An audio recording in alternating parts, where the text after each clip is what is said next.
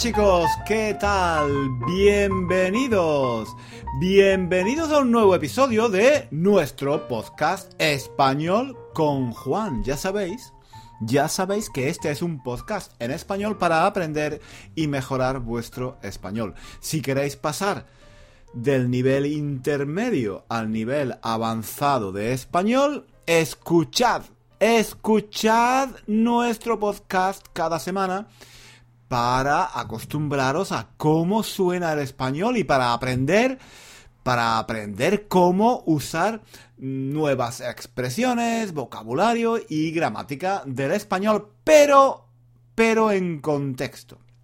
Yo yo lo que te aconsejo, lo que os aconsejo, lo que os aconsejo a todos es escuchar cada episodio de nuestro podcast varias veces y tomar notas de algunas de las expresiones que yo uso, de algunas palabras, de, de lo que tú creas que, que, es importante, de lo que vosotros creáis que es importante, de algo que no sabíais, en fin, de, de si de cualquier cosa, eh, cualquier cosa que os parezca interesante, una, una expresión, una palabra, una estructura gramatical.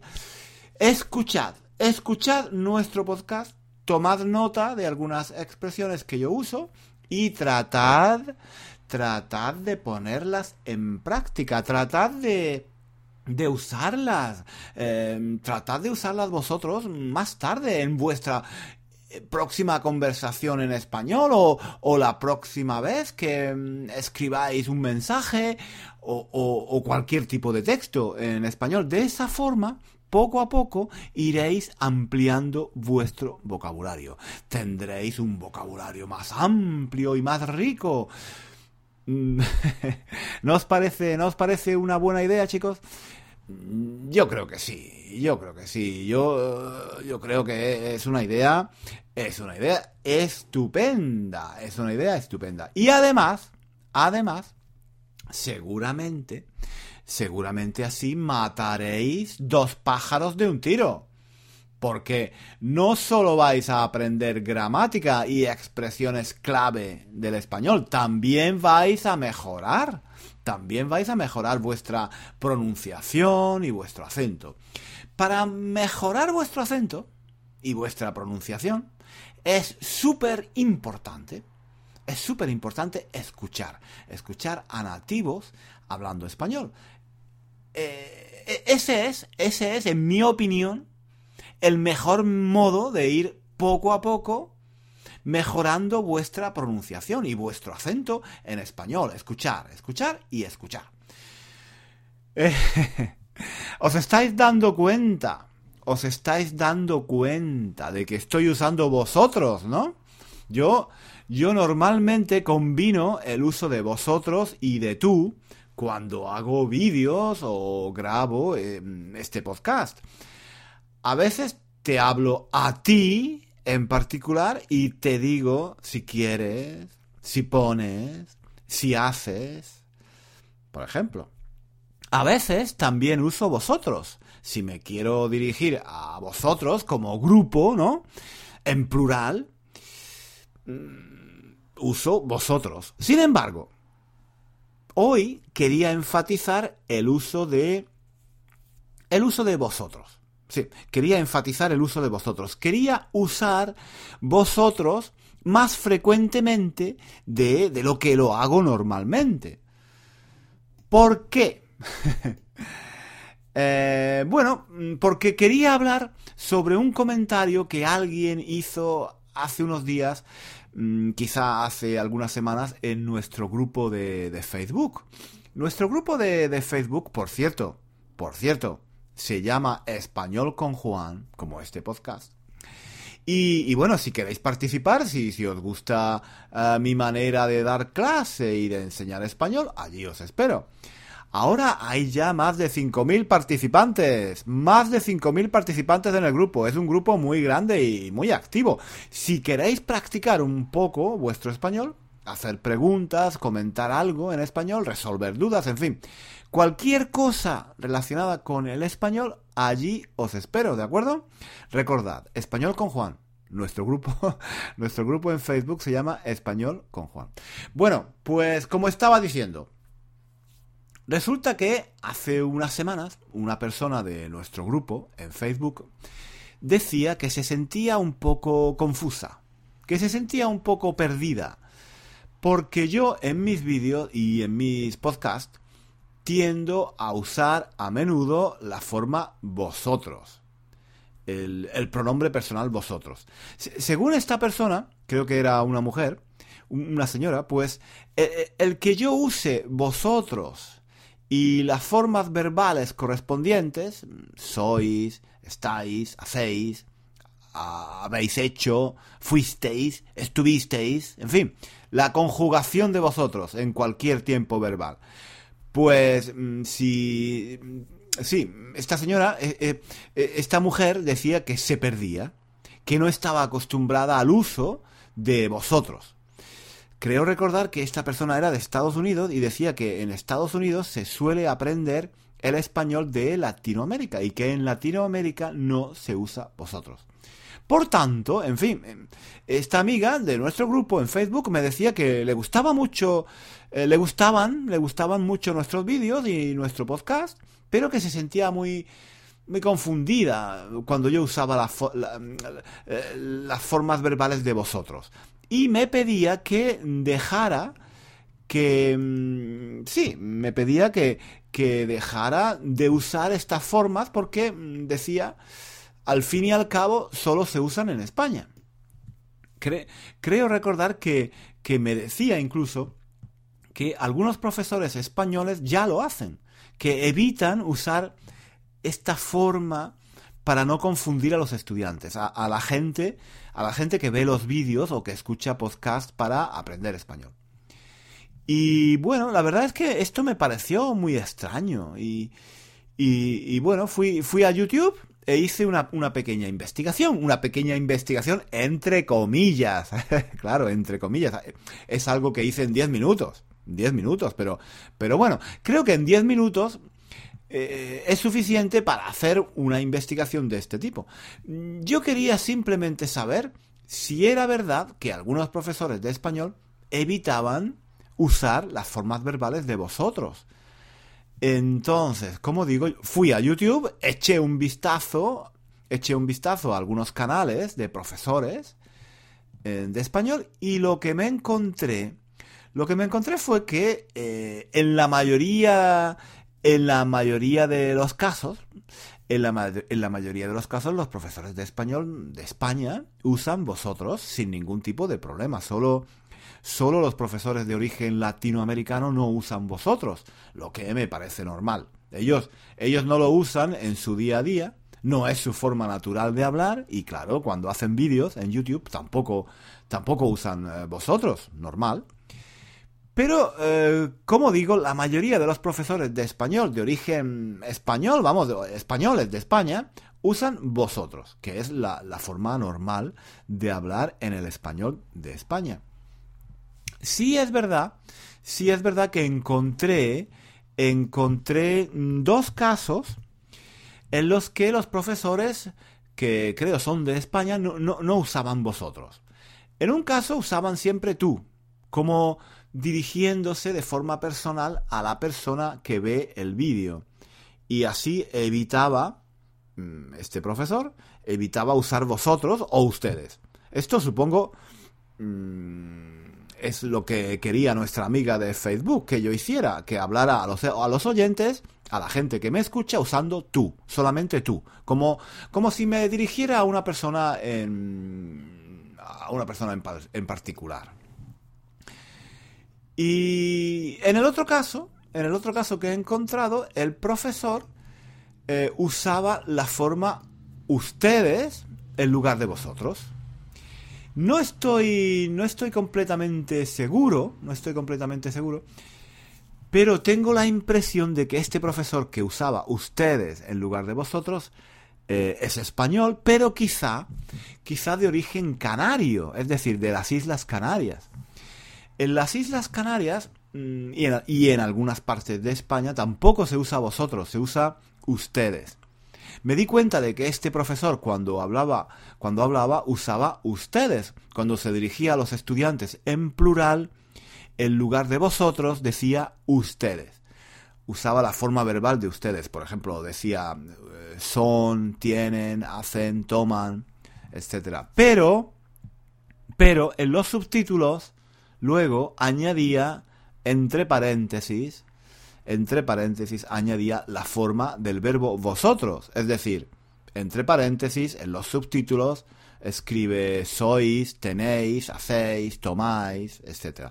Esto, bueno, me parece normal. Este profesor seguramente es de España, pero de Canarias. Y, y bueno, él cuando habla, habla de una forma natural, de una forma espontánea.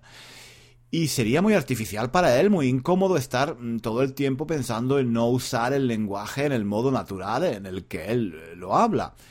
Y lo que, lo que hace es que, eh, bueno, mm, él habla como habla normalmente, pero añade la forma vosotros, entre paréntesis, cuando hace los subtítulos. Que está bien, está bien, así los estudiantes que están acostumbrados a usar vosotros no se pierden, entienden que eh, en el resto de España se usa la forma vosotros. Esto, esto quizás sorprende a muchos estudiantes de español. Creo que muchos estudiantes de español piensan que, mm, que hay dos grandes versiones del español. El español que se habla en España y el español que se habla en, em, en Latinoamérica. La verdad es que es un poco más complicado que eso. En España hay muchos, muchos acentos y formas de hablar eh, el español. Eh, no es lo mismo el español de Andalucía que el de Canarias, que el español de Galicia, que el del País Vasco, que el de Mallorca o que el español de Madrid.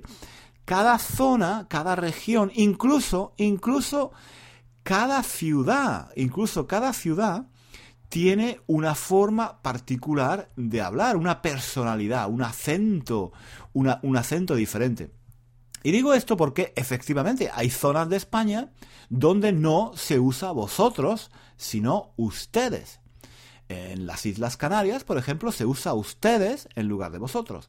El, em, el habla de Canarias, el español de las Islas Canarias, tiene esta característica en común con el español que se habla en Latinoamérica. Entonces, bueno, para mí, eh, como hablante nativo, como hablante nativo de español, todas Todas estas diferencias me gustan porque son una riqueza.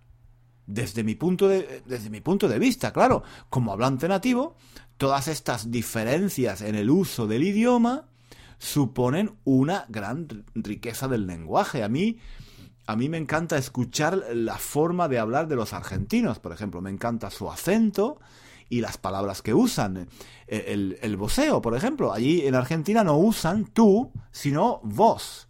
Y, bueno, en fin, no, no, no, vamos a entrar ahora en, este tema del voceo en Argentina y en otros países latinoamericanos, pero lo que quería decir es que para mí, como hablante nativo, me encanta esta variedad del español, esta riqueza de palabras, de formas de usar el lenguaje, me encanta. Pero claro, claro, entiendo, entiendo perfectamente a los estudiantes de español que se agobian, que se agobian un poco, que, se ponen nerviosos pensando en, en, qué español aprender. Claro, la, gente, la gente que estudia español a menudo se pregunta, pero bueno, ¿qué español aprender? ¿Qué variedad del español hay que aprender? La variedad de España. Ya hemos visto que no se puede decir que en España todo el mundo hable del mismo modo que decir el español de España es una generalización. Pero bueno, digamos que hay algunas características comunes, algunas características comunes que diferencian al español de España del español de Latinoamérica. Entonces, los estudiantes de español se preguntan, ¿aprendemos el español de España o el de, o el de Latinoamérica? Hablar, mm, hablar eh, el español de Latinoamérica también también es una generalización, claro, no es lo mismo. No es lo mismo el español de Argentina que el de México, que el de Colombia, que el de Perú o el de Cuba. Hay una gran variedad en el uso del vocabulario, de la pronunciación, incluso de la gramática. Un ejemplo, Un ejemplo de, esta variedad, de esta variedad sería, por ejemplo, el uso, el uso del voceo en algunos países, como, como ya he dicho antes. Pero bueno, dejando de un lado que hablar del español de Latinoamérica es una enorme generalización y aceptando que haya que haya unas características comunes al español que se habla en, en todos los países de Latinoamérica, el estudiante de español se pregunta, ¿qué español aprender? ¿El español de España o el español de Latinoamérica? El español de España, dicen algunos, porque al fin y al cabo España es el lugar donde el español nació. Se supone que si quieres aprender un idioma, tienes que aprender la variedad del país donde el español surgió. A mí me pasa lo mismo con el inglés. mucha gente que estudia inglés quiere estudiar el inglés que se habla en Inglaterra, no el inglés que se habla en Estados Unidos o en Irlanda o en Australia. Por otro lado, muchas, muchas otras personas que quieren aprender español dicen que es mejor aprender el español que se habla en Latinoamérica. Porque al fin y al cabo, la mayoría de la gente que habla español habla el español de Latinoamérica, no el de España el español de, España se habla obviamente solo en España, mientras que el español latinoamericano se habla en, muchos países, en, el resto de países de habla hispana. Lo mismo pasa con el inglés, lo mismo pasa con el inglés. Muchos estudiantes de inglés dicen que es mejor hablar el inglés de Estados Unidos porque, al fin y al cabo, Estados Unidos es un país mucho más grande que Inglaterra o Irlanda y con un gran poder económico. La mayoría de las compañías son norteamericanas. La mayoría de las películas en inglés son norteamericanas. En fin, para estas personas tiene más sentido aprender el inglés que se habla en Estados Unidos. Total. Lo que quiero, lo que quiero decir es que este, este problema que se plantea al estudiar español sobre qué variedad aprender, si aprender la variedad del español de España o de Latinoamérica, es algo que ocurre, es algo que se da también eh, en el inglés y, me imagino que también en otros idiomas. Y eso es lo que pasa con eso es lo que pasa con vosotros, con el uso del pronombre personal vosotros. Esta, esta persona, esta amiga de nuestra página en Facebook, decía que se confundía, que le parecía muy confuso eh, escucharme a mí usando vosotros cuando ella estaba acostumbrada a usar ustedes, porque es la variedad que ella había aprendido en Estados Unidos. Me, parece recordar que esta persona vive y estudia español en Estados Unidos y decía, creo recordar, que en las escuelas de Estados Unidos se enseña el español de Latinoamérica. Me imagino, no lo sé, pero me imagino que el español que se enseña no es exactamente el de Latinoamérica en general sino el de México, que es el país que tienen al lado. Es, es como decía antes, una generalización un poco, un poco exagerada mm, hablar del español latinoamericano. Creo que en realidad el español que se enseña en Estados Unidos seguramente seguramente será el español de México. De eso de esto no, no estoy completamente seguro, pero me, me imagino, me imagino que es así. Bueno, total, total, a lo que iba, que yo entiendo que haya gente a la que todo esto le parezca un, rollo.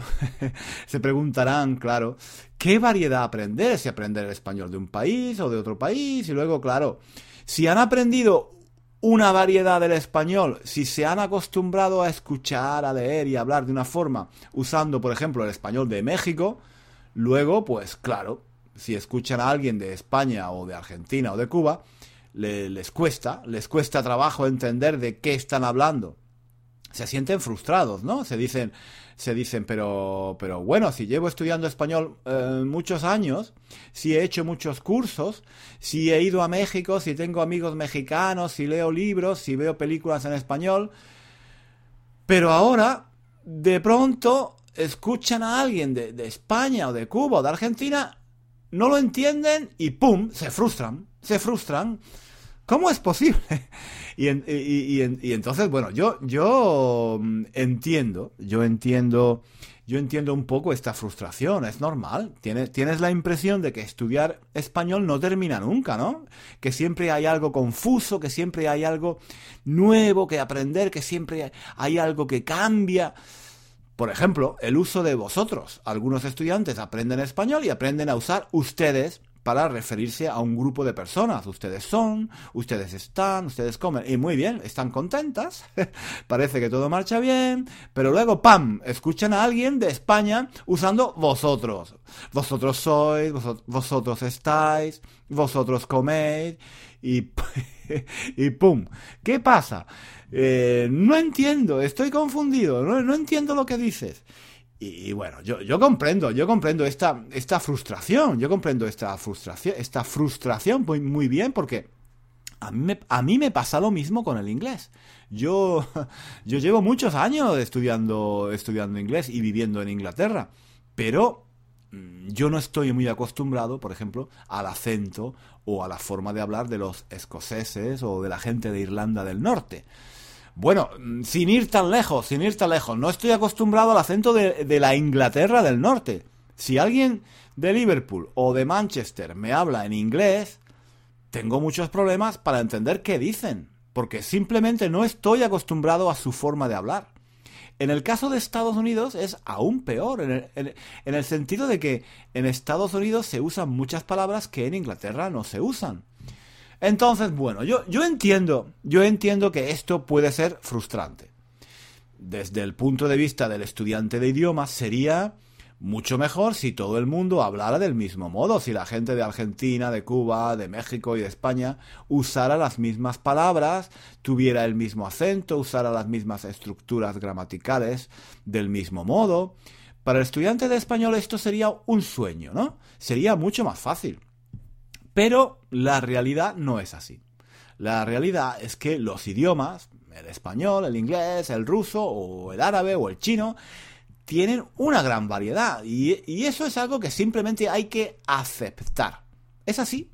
Y, y, además, es bueno que sea así. Es bueno, es bueno que los idiomas sean variados, que sean ricos, que tengan una gran riqueza de vocabulario, de expresiones idiomáticas, de usos gramaticales.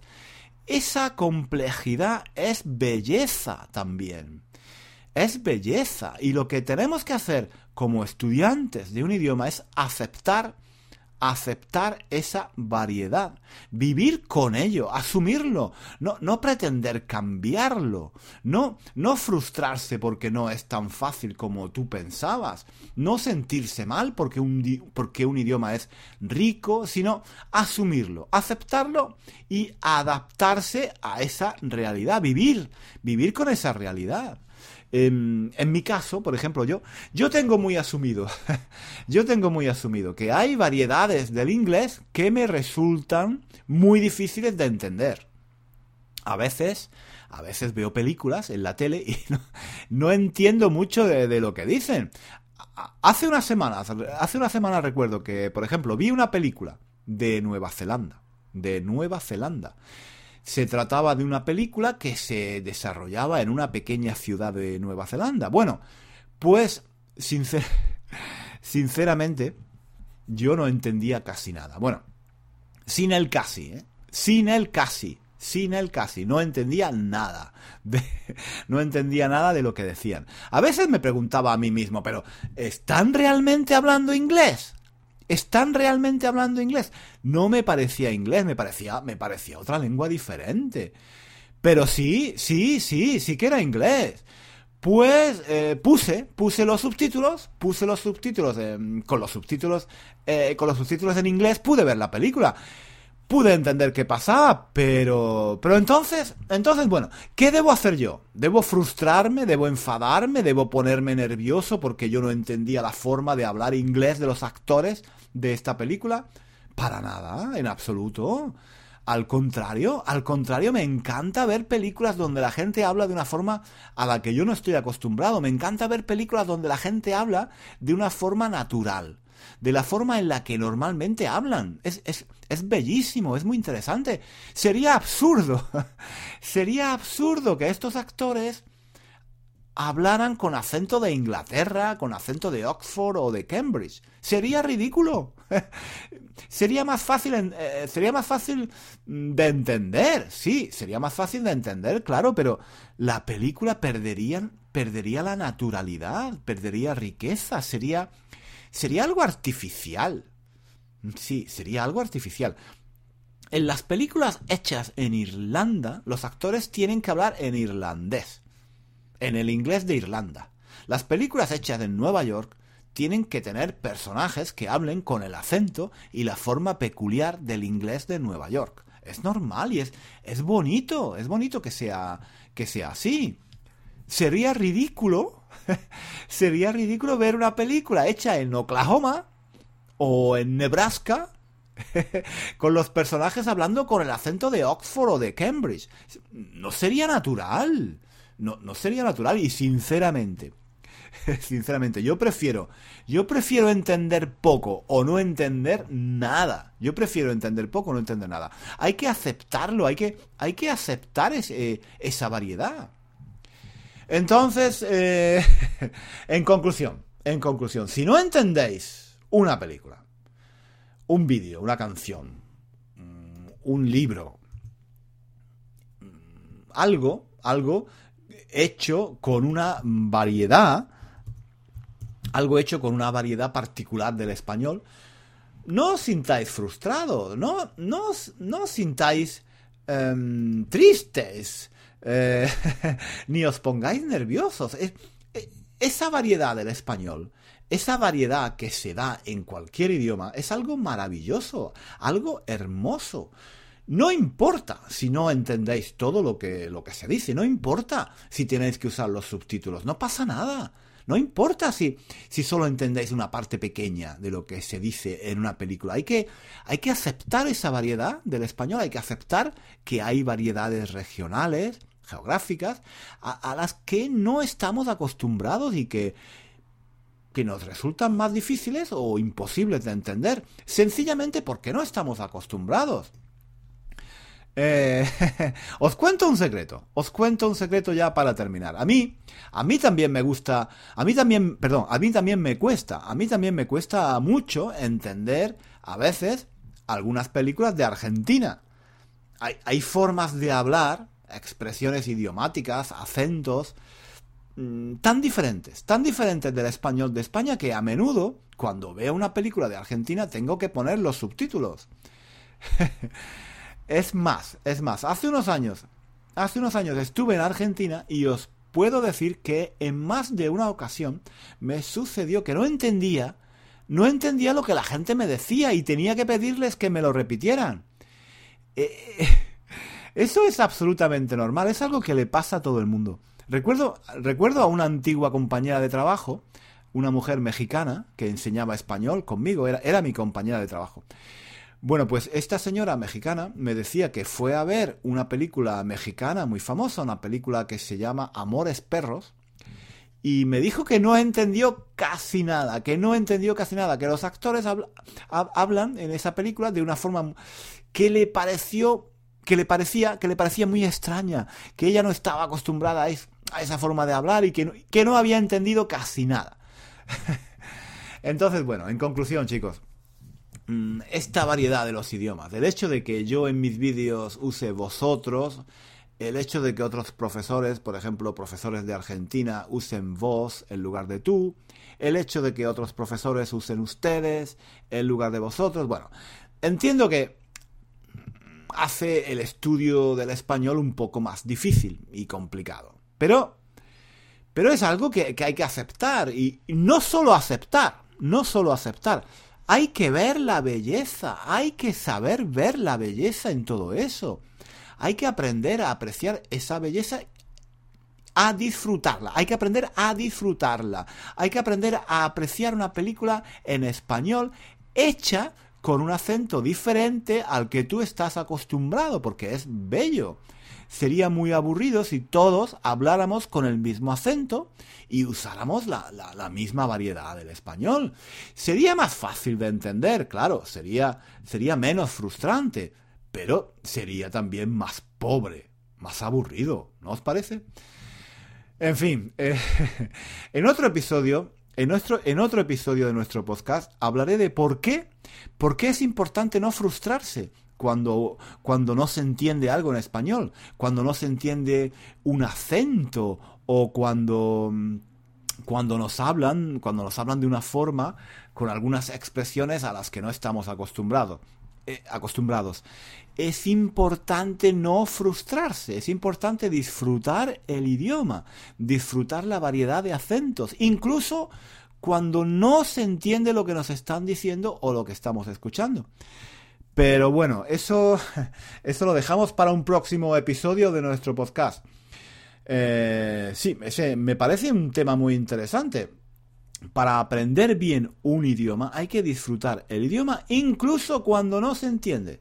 Hay que saber aceptarlo, hay que, hay que disfrutar escuchando una variedad del español a, a la que no estamos acostumbrados. Pero bueno, eso lo dejamos, lo dejamos para un próximo episodio. Creo que por hoy basta, no me quiero enrollar más. Me enrollo mucho, ¿no? Bueno, lo dejamos aquí, lo dejamos aquí por hoy. Y recordad, recordad, si os sentís confundidos cuando yo digo vosotros sois, vosotros tenéis, vosotros estáis, tranquilos, tranquilos, no pasa nada. Pensad que Juan es español y Juan habla así. Es su forma natural de hablar. Si escucháis a otros profesores de español en YouTube, escucharéis otros acentos, otras maneras de hablar, otras variedades del español. Intentad apreciar esas diferencias, intentad disfrutar de esa belleza de un idioma tan rico. No os frustréis. No os frustréis si, si, hay algo que no entendéis. Si alguien habla con un acento al que no estáis acostumbrados, mm, tranquilos, tranquilos, no pasa nada. Eso es bello, esas diferencias son bellas. Venga, un saludo y nos vemos, nos escuchamos en el próximo episodio de nuestro podcast. Os espero, os espero a todos aquí, en español con Juan. Hasta luego.